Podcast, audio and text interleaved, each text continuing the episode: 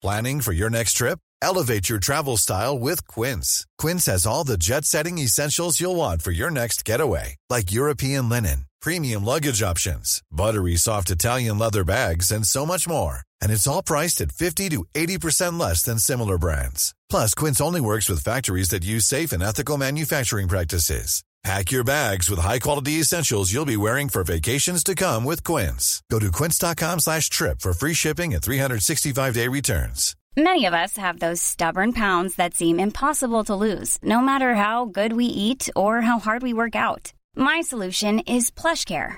PlushCare is a leading telehealth provider with doctors who are there for you day and night to partner with you in your weight loss journey. They can prescribe FDA-approved weight loss medications like Wagovi and Zepbound for those who qualify.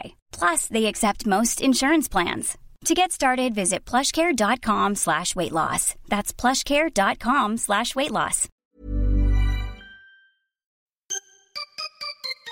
Tu as la chance d'être grande, montre-nous tes jambes.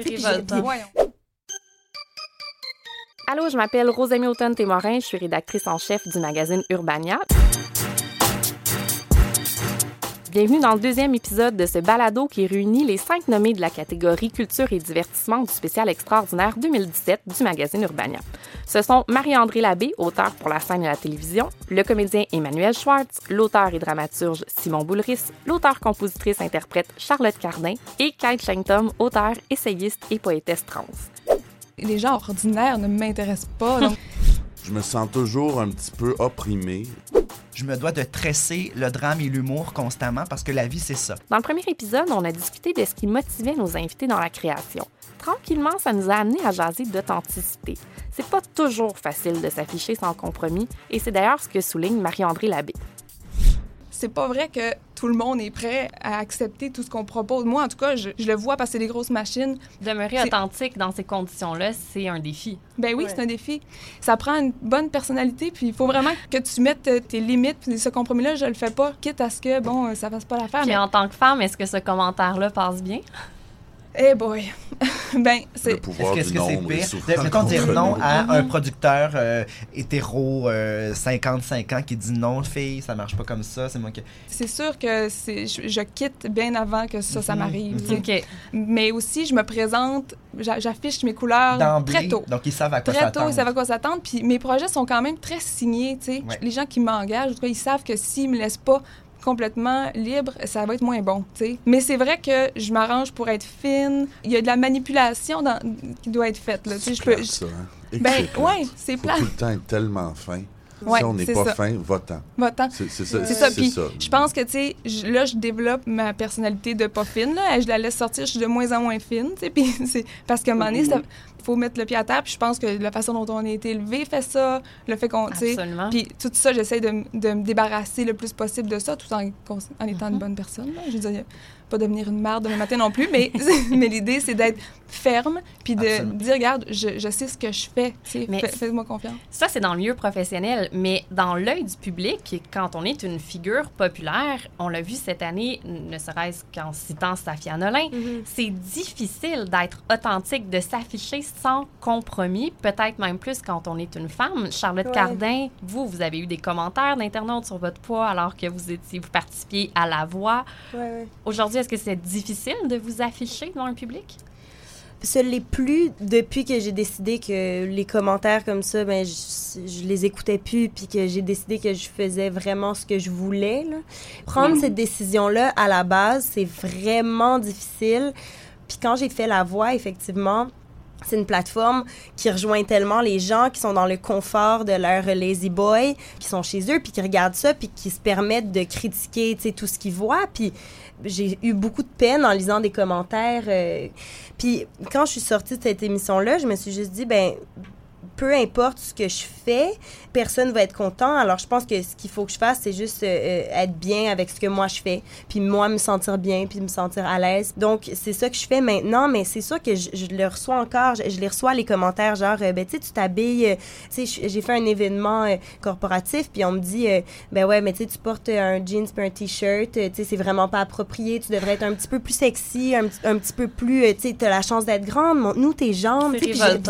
Puis moi, j'entends j'entends ça, puis je me dis, mais voyons donc, tu sais, moi, ça me fait capoter d'entendre ça, fait que justement, on dirait que je me, je- j'essaie de me séparer de ça, mais, mais les commentaires comme ça, on en entend toujours, toujours, Mais toujours. là. je suis curieuse d'en entendre plus sur ce processus-là parce qu'adolescente, vous étiez mannequin. Alors, Ouais. on vous dirigeait, on vous indiquait quel mouvement faire. Maintenant, vous êtes une artiste à part entière. Il y a sûrement une construction de personnage qui s'est effectuée.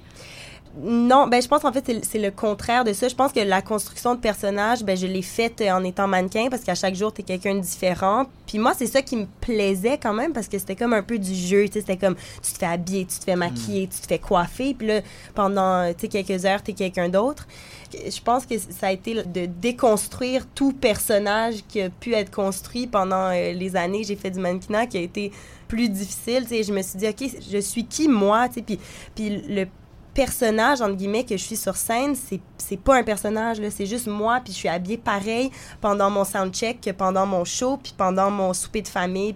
Puis justement, c'est de déconstruire ça, puis de déconstruire ce que j'avais un peu vécu devant euh, les caméras avant, qui a été plus le défi. Mais, mais je suis tellement contente de, de l'avoir fait, puis d'avoir fait ce processus-là, parce que là, je suis super bien, puis, puis je me présente telle que je suis, là. Aujourd'hui, avec les réseaux sociaux, j'ai l'impression que l'artiste doit, d'une façon ou d'une autre, se construire une marque. On est tous euh, notre propre patron, on est tous notre propre pub, euh, on est tous pigistes. Puis je me demande comment c'est ce travail-là quand on veut évoluer de façon authentique comme vous. Impossible. C'est vrai? Impossible. Ouais, moi, j'ai j'ai cette impression-là. En fait, euh, je trouve, je trouve que toute la question du branding, là, c'est d'un ennui mortel. Mais c'est incontournable. Peut-être, mais c'est une névrose sociale qui va passer comme les autres. Là, tu sais. dans, croyez? les, dans les années 80, les gens aimaient les coats jeans. Euh, euh, Oh, dans- les aime encore. Oui. certains les aiment encore. Dans les années 90, c'était Marilyn Manson ou tu sais, mais Ah, moi, moi c'était les docs puis le fluo. Mais Ouais, oui. mais, Mais- mais vous pensez je nomme que- un peu des choses arbi- arbitrairement comme ça là, mais pour moi c'est pour moi ça relève uniquement de ça. Vous ne faites aucune publicité personnelle sur les réseaux sociaux? J'annonce des spectacles Mhm. d'art vivant parce que ils sont difficiles d'accès et c'est difficile de savoir quand et où ils sont présentés. Mhm. Par exemple, au niveau du cinéma ou de la télé, j'essaie de limiter. Mhm. Parce que, bon, euh, moi aussi, je suis, je suis malade, là, je suis là-dessus euh, 10 heures par jour. Là, et surtout, je passe 9 des 10 heures à juger tout ce que je vois. C'est vrai? Et- oui, et donc, peut-être un post sur 20, mais acceptable. Dieu, C'est sûr que je tombe dans la, dans la case. Je- parce que moi, je me juge moi-même. Quand je mets pas d'émoticônes, je me, je me sens sec.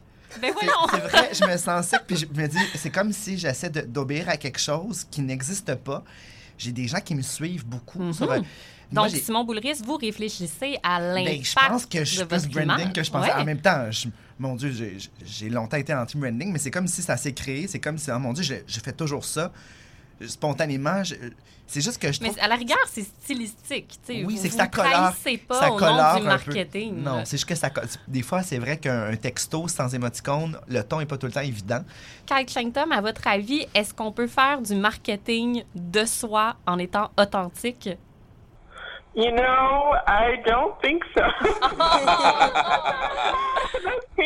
Side is uh, pretty much, yeah. Uh, you know what? I, I, I really agree um, with what folks have said so far, which is, um, and I, I think I would just add, you know, uh, you know, as a as a writer, as a poet and um, and novelist.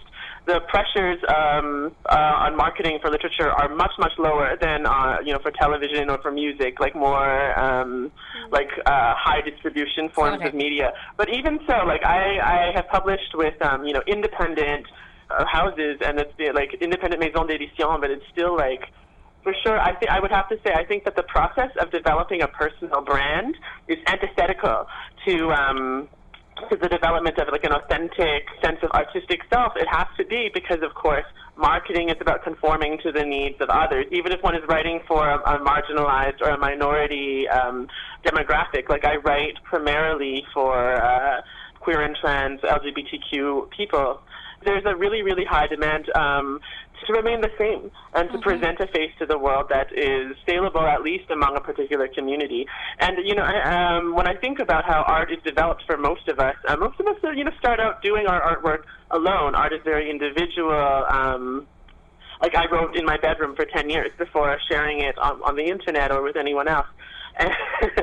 and certainly, I would say that um, being in the public eye has changed how I present myself. And then when I write, I now think about what an audience is going to say instead of um, thinking about how I respond to my own work as much. So, um, Est-ce que ça yeah, I vous would sens- say it's a sacrifice we all have to make. Est-ce que ça vous censure ou ça vous nourrit de vous savoir entendu? You know, I think it is both. Definitely, you know, I was I was making a photo project with um, another another trans woman, and we took photos of ourselves in sexy poses with the captions um, "Dirty, sexy, tranny whore." Um, uh, this is a way of kind of reclaiming like the stereotypes that are usually made about trans women. Uh, but then we didn't end up posting it online because we were afraid of um, just sort of like how that would be understood and, you know, uh, any kind of backlash about using profane words in our artwork. And the, on the one hand, I find that very sad, you know, like I find it really difficult to have to self-censor in that way um, before putting art into the public. At the same time, I think that knowing that there is a public brings about a greater sense of accountability. It's, it's both. I think, you know, like uh, there is a greater responsibility. Unfortunately, I think there is some loss of artistic freedom as well. I guess in a way, what we're talking about is misinterpretation also. Just uh, Yeah, the- the- absolutely. I mean, uh, I don't know if you've ever been misinterpreted in that oh, way. al- almost every day. Est-ce que vous voulez donner un exemple? Well, euh, euh, par exemple, euh, juste pour Simon, qu'il y avait une phrase super intéressante que tu as dit, Kai, que je, vou- je voudrais traduire. Kai disait que le mouvement ou l'idée d'un branding personnel, pour elle, est l'antithèse de la création personnelle, d'une certaine manière. Fait que moi, je voulais juste... Ouais, euh, ouais, merci. euh, Il a senti que je- j'avais perdu un moment. Oh, parce que je suis pas super bon en anglais, je suis désolé. I know Simon's face. I, I- I know Simon's confused emoji. I, I really do. Mais, euh, mais par exemple, un, un exemple De de- mauvaise de- de- ouais, de- interprétation d'un du endroit ou de, tu sais, de- dans ma vie de, de tous les jours parce que je, je joue souvent des personnages euh, de marginaux, de gars énervés, de fâchés, et que ça m'est arrivé dans ma vie d'avoir des phases plus fâchées que d'autres. Je sais que dans mon milieu, et même dans mon milieu élargi, on m'invite pas toujours dans des fonctions sociales où il faut se tenir un petit peu drette. Tu sais, moi, je considère ça comme si j'avais été mal interprété, bien sûr, mais c'est bon, c'est peut-être pas au même niveau que sur les médias sociaux. Tout ça pour dire que cette question d'être mal interprété, d'être mal compris, pour moi, ça, ça revient vraiment au fait qu'on n'est pas informé, puis on prend pas le temps de s'informer véritablement aujourd'hui. On est dans le jugement rapide, puis je suis le premier à juger rapidement, comme je disais plus tôt. C'est une névrose sociale qui a à voir avec le zapping euh, de, de la télévision et la rapidité de l'Internet qui est en train de devenir partie intégrante et intégrale de notre boîte de réflexion. Moi, que, juste dire qu'il y a un, petit- il y a un mot, c'est un nouveau mot, c'est un néologisme, ça s'appelle euh, titrologuer. On est tellement expéditif qu'on lit sur Facebook Wow. et euh, on, on ne parle qu'à partir des titres. Et je trouve que ça dit beaucoup de choses de notre époque. C'est un mot qui vient de l'Afrique, mais je trouve que ça dit beaucoup de choses de nous euh, au Québec, au Canada, ben partout, en fait, partout dans le monde. C'est notre, c'est de notre époque. Moi, j'aimerais profiter de notre tribune simplement pour clarifier un fait. Emmanuel Schwartz sait vivre dans des événements de société. Il est arrivé, il s'est mis du déo et nous l'a fait sentir. Oui, ça sent très bon. Ça sent un peu les Skittles. Au, au citron. C'est une Je m'en suis personne généreuse et ouverte. Charlotte Cardin, vous, l'idée de vous vendre un peu comme produit culturel, vous êtes-vous à l'aise avec ça? Plus ou moins, dans le sens où je pense que, je pense que le défi, c'est de se brander tel qu'on est, de pas devoir trouver un brand de juste se présenter comme ça. Maintenant c'est certain qu'il y a toujours comme quelque chose qui est différent là. Je veux dire euh, sur Facebook j'écris pas euh, les mêmes choses que j'écrirais à mes amis Euh, tu sais on fait attention à ce qu'on dit Euh, il y a des choses que justement on se, on se censure un peu plus tu sais Si après Mais- 10 minutes, tu penses encore à ton pause, faut que tu ailles l'enlever. faut que tu l'enlèves c'est tellement vrai c'est tellement règle, ah, Marie-André oui, Labelle. à peu près là. C'est comme si j'y repense après, si c'est pas, si c'est pas relax là, s'il y a quelque chose qui, je vois pas pourquoi je m'imposerais ça, je vais l'enlever puis ça s'arrête là. vrai ça. Ça veut dire que j'ai sûrement pas été moi-même à quelque part ou soit que c'est pas assez important pour moi. Si j'ai de la promo à faire, mais que je l'ai mal faite ou que c'est plus euh, moi, c'est pas nécessaire. Je pas, je veux pas que les gens associent mon travail à mon visage nécessairement. C'est pas moi que mm. je veux promouvoir, mais il reste que j'aime ça des fois faire partie de la discussion. Parce qu'il y en a une. Il y a une discussion avec le public malgré tout, là, malgré que les réseaux sociaux puissent être le démon. Il reste que c'est un accès privilégié On n'a pas dit ça non plus. Hein? On n'a pas dit ça non plus. Mais je trouve qu'il y a des gens qui le font bien. Et si c'est bien fait, puis si c'est pas à, outrance, je pense que ça peut être euh, bénéfique. Mais je me demande si ça a un effet positif réellement. Hein. Je cite euh, Mamet, un de mes grands, un de mes auteurs euh, américains favoris. N'est-ce pas étrange comment, dans notre société d'artistes, tout converge vers les performeurs parce que tout le monde veut passer du temps avec les performeurs? Et hmm. que ça serait comme juste... Les courroies de transmission, ça serait eux. voilà. Et donc, tout le monde veut avoir une main là-dessus. Tout le monde veut avoir, veut, veut recevoir un petit peu l'énergie de la création. Et ensuite, ils nomment de façon un peu, euh, peu négative cette, ce phénomène il tente, je sais pas, de faire sens de ça. Puis cette réflexion-là m'est toujours restée, c'est-à-dire qu'est-ce qu'on a réellement besoin quand on crée et qu'est-ce qui attire réellement les gens? Est-ce que c'est pas version no bullshit, juste ce qui se passe sur le stage mm-hmm. ou ce qui se passe dans la salle de répétition, mm. que si ça pouvait être transmis d'une façon directe au public, si on pouvait trouver une façon de le faire simplement sans avoir besoin de tous ces intermédiaires-là. Mm-hmm ben, peut-être qu'il n'y aurait plus de public à ce moment-là parce que tout le monde serait artiste. Mhm. C'est compliqué de, de, penser à une, société où ça serait ainsi. Du moins, c'est une, question qui me taraude, en tout cas. Chaque fois que je mets le pied du côté organisationnel ou du côté institutionnel mhm. de, de, la création d'un projet, je me sens immédiatement cantonné. Je me sens, je, je, me sens immédiatement censuré, certainement redirigé même dans mon imaginaire. Mm. Je pressens que ça va être quelque chose de formaté. Mm. Même s'ils m'ont pas donné d'impératif, mais que je suis seulement dans ce bain-là. Il n'y a pas de compromis avec la liberté pour vous? Idéalement, non, mais pourtant la liberté, c'est moi le, le, plus difficile. Je pense que dans le processus de casting, c'est la chose la plus atroce que je, que je vis dans mon métier. Là. Je suis pas ferrée pour vivre ça non plus, mais c'est le fait de parler de gens, de pointer des visages, mm. de, de, disqualifier des gens pour des choses. Un gros euh, nez, Oui, et pour un nombre de followers. Là, y a, ben voilà! mais, mais, bien sûr! Mais, mais je pourrais pas dire que ça a une incidence directe. Je peux pas, j'ai jamais entendu, ce serait faux de dire que il y a quelqu'un qui a été choisi over quelqu'un d'autre à cause de ça. Mais c'est nommé dans les Mais bien sûr, ça a un impact. Et bien en même temps, pour l'avoir vécu quelques fois, ça revient toujours un peu au même. C'est-à-dire, c'est un processus qui se fait vite et qui est compliqué. Mais en sortant à chaque fois, je me sens pas bien. À chaque fois, je me dis, mais il s'est passé là des choses pas legit. Parce que on veut la diversité. Tout le monde, en mots, là, on, le, on le nomme autour de la table. Tout le monde le dit. Mais soudainement, oups, ça, ça, ça, devient plus une priorité finalement, ou en tout cas, c'est disqualifié pour d'autres raisons, puis tu sais pas, au fil d'arrivée, il reste que, avec toute la bonne volonté du monde, puis avec toute la... En fait, je pars de chez moi avec l'intention ferme, et ça finit que la diversité corporelle, hop, on l'a oublié, tu sais, soudainement, mais c'est...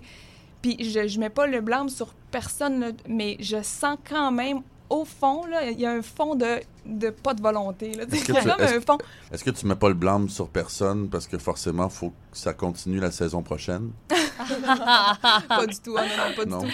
Non, parce que, je veux dire, on a quand même, il y en a pas de casting parfait. Le, nôtre est très, je suis très fière de mon casting pour trop. J'ai gagné des batailles, j'en ai perdu, mm-hmm. euh, tout ça. Mais c'est sûr que moi, mettons, j'ai écrit une série, les deux filles viennent du Saguenay je veux dire, je suis limitée là, pour la diversité. Là, c'est, bon. Après ça, on pourra me dire, j'aurais pu écrire autre chose, mais je l'aurais, j'aurais peut-être été moins, moins compétente. Mm Puis là, il y a, l'autre question de je vais-tu écrire sur ce que je connais pas?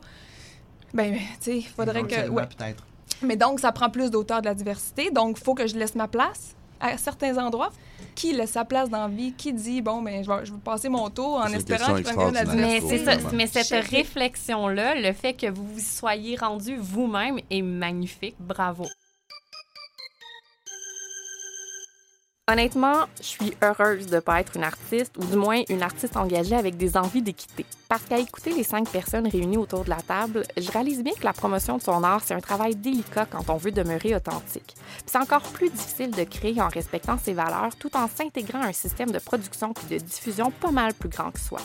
J'ai quand même envie de croire qu'avec des gens comme nos extraordinaires, c'est possible. Mais ça reste une solide responsabilité. D'ailleurs, dans le troisième et dernier épisode, on va parler de la responsabilité de l'artiste pour favoriser la diversité et améliorer le sort des Québécois. Juste ça.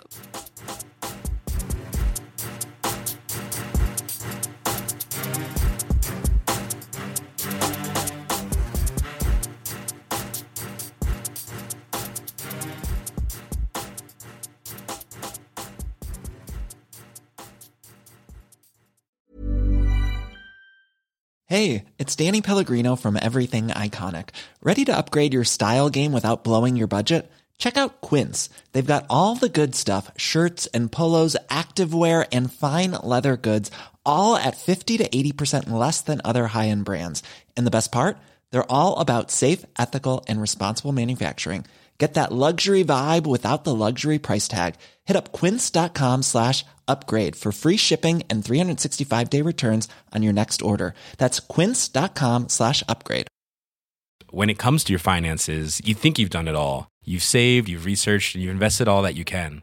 Now it's time to take those investments to the next level by using the brand behind every great investor, Yahoo Finance. As America's number one finance destination, Yahoo Finance has everything you need, whether you're a seasoned trader or just dipping your toes into the market. Join the millions of investors who trust Yahoo Finance to guide them on their financial journey. For comprehensive financial news and analysis, visit yahoofinance.com, the number one financial destination, yahoofinance.com.